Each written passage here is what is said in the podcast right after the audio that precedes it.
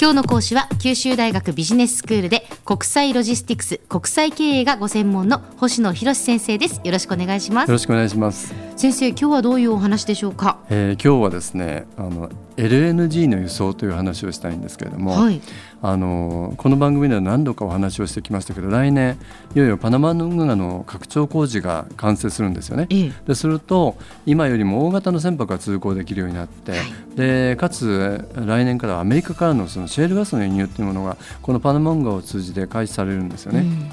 でそうすると何が変わってくるかというと、まあ、日本のエネルギーというとどうしても中東の原油に今まで依存してきたわけですけれども、これがもっともっとあのエネルギーのソースというのは多様化していくんです、うん、例えば今でも距離的に近いロシアだとかオーストラリアだとかあとアジアから輸入されてるんですけどこれにアメリカも加わると、うん、ということで、えー、京都は明日の2回でですね日本のエネルギーの供給として LNG 輸送特にこの天然ガスについてお話をしたいと思ってます。はいあの先生そもそもその天然ガスとその LNG っていうのは違うものなんですか？確かに分かりづらいですよね、えー、あの天然ガスってまさにですねあの気体なんですよね、えー、でこれはあの2013年の産出量って3兆413億立方メートルってこれあの気体の状態なんですけど、えー、まあ、こういったものがロシアとかイランとかカタールで産出されるんですけれども、はい、で大体そのうちの3分の1が輸出されてるんですね、えー、その輸出の方法2つあるんです、はい、1つは今の気体のままでそのパイプラインを通してこうあの海外に輸出する方法ですけど、うんうんまあ、当然パイプラインっていうことはその産地からパイプが通じているところ、まあ、ロシアなんかがもあの例えば今グルジアジョージアって名前変わりましたけど、そこを通じてあのヨーロッパの方にもつながってたりするんですけれども、比較的やはり産地から近距離はこのパイプラインで運ばれるんですよね。でそれに対してじゃあ遠距離はどうやって運ぶかっていうと、その機体を機体のままで運ぶとすごくかさばりますよね。はいはい、ということでこれをえー、マイナス162度に冷却をするらしいんですね、うん、そうするとこのガスの時の600分の1の体積になるんで、えー、これを液化これをリクエファイドナチュラルガスと LNG というまさに液化天然ガス。そのガスの状態を液化した状態あの下の LNG っていうんですけどこういう形にするんですね。ということなんですね。じゃあ、はい、天然ガスと液化天然ガス LNG っていうのは一緒で天然ガスをその液体にするそうですっていうことなんですね。はい、その通りです。じゃあそのロシアとかイランとかそういうところで産出された天然ガスが、まあ、パイプラインでそのガスの状態でそのまま届くのかそれともその液化された状態でその船で輸送されるのかっていうそういうことなんですね。そうですでそういうそのえー、液化されていると輸送するのも楽ですしほ他も楽ですよね。ええ。ということで、えー、遠距離特に日本のようなところには、うん、あの LNG という状態で船で運ばれてくるということなんですね。で日本はですね世界で最大の輸入国なんですよ。ちなみに日本の次2番目っていうのは韓国なんですけど、はい、でそれはですねなぜなのかって考えてみると、うんやはり日本も韓国もエネルギーをほとんど全量海外に依存してるわけですよね。ええ、でですからまあエネルギーのソースをこう探している中で、原油に変わるものとしてやはり着目したのがこの LNG だったっていうことなんですね。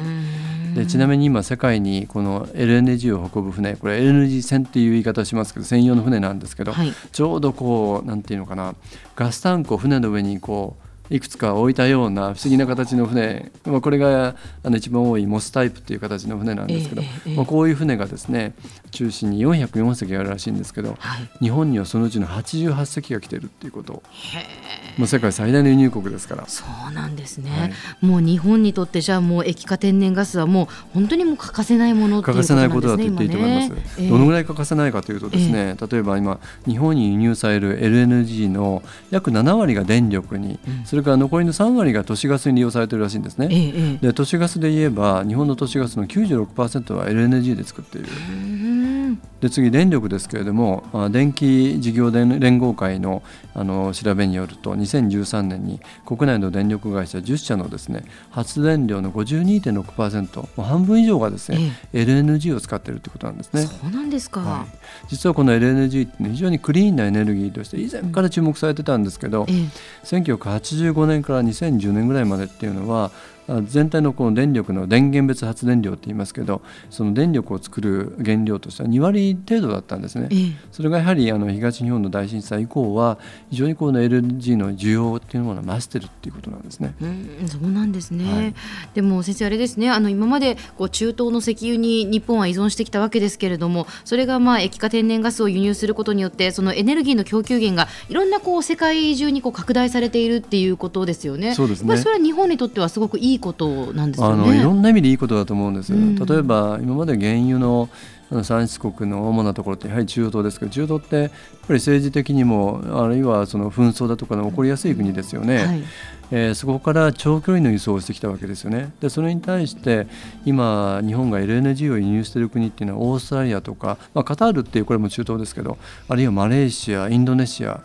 っていうこういった国を考えてみると、ええ、まず非常にその政治的にも安定している国であるということ、うん、距離的にも中東に比べるとはるかに近いですよね。ね。ということはいろんな意味でやはりそのエネルギーっていうですね非常に重要なもの不可欠なものを輸送するにあたってカントリーリスクもいろんな意味のリスクが低いっていうことはこれ日本にとってはすごく大きなメリットだと思うんですね。で来年からまたこれがアメリカからも来るとなるとですねまたこれまたあのエネルギーの安定化には寄与するんではないかというふうに考えますけど。そうですね。その来年のパナマ運河の拡張工事によってやっぱりその大型の船が運河を通行できるようになる、はい、それによってアメリカやカナダから今度はシェールガスがっていうことになりますからね、はい、また大きく変わってきますね。そうですよね、うん。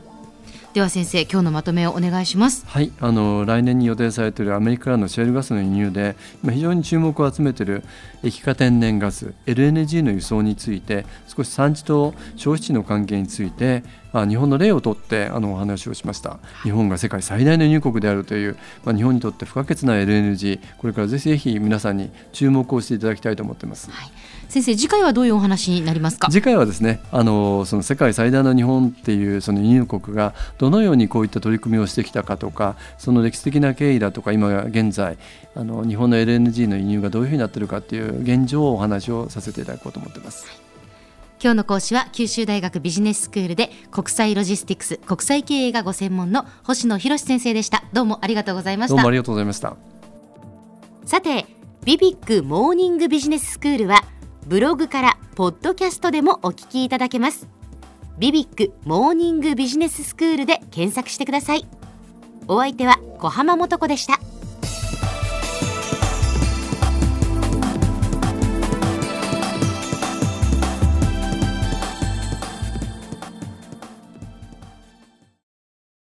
続々ぐいぐいメラメラつながる。ゾワゾワ。ハラハラ。メキメキ。つながる。ズキズキ。モワモワ。ホカホカつながる。キリキリ。ザワザワ。キュンキュン。ガンガン。ワクワク。ウズウズドキドキ。ルンルン。バクバク。九州人のいろんな気持ちつなげます。九州から輝こう。キラキラつながる。 QT ネット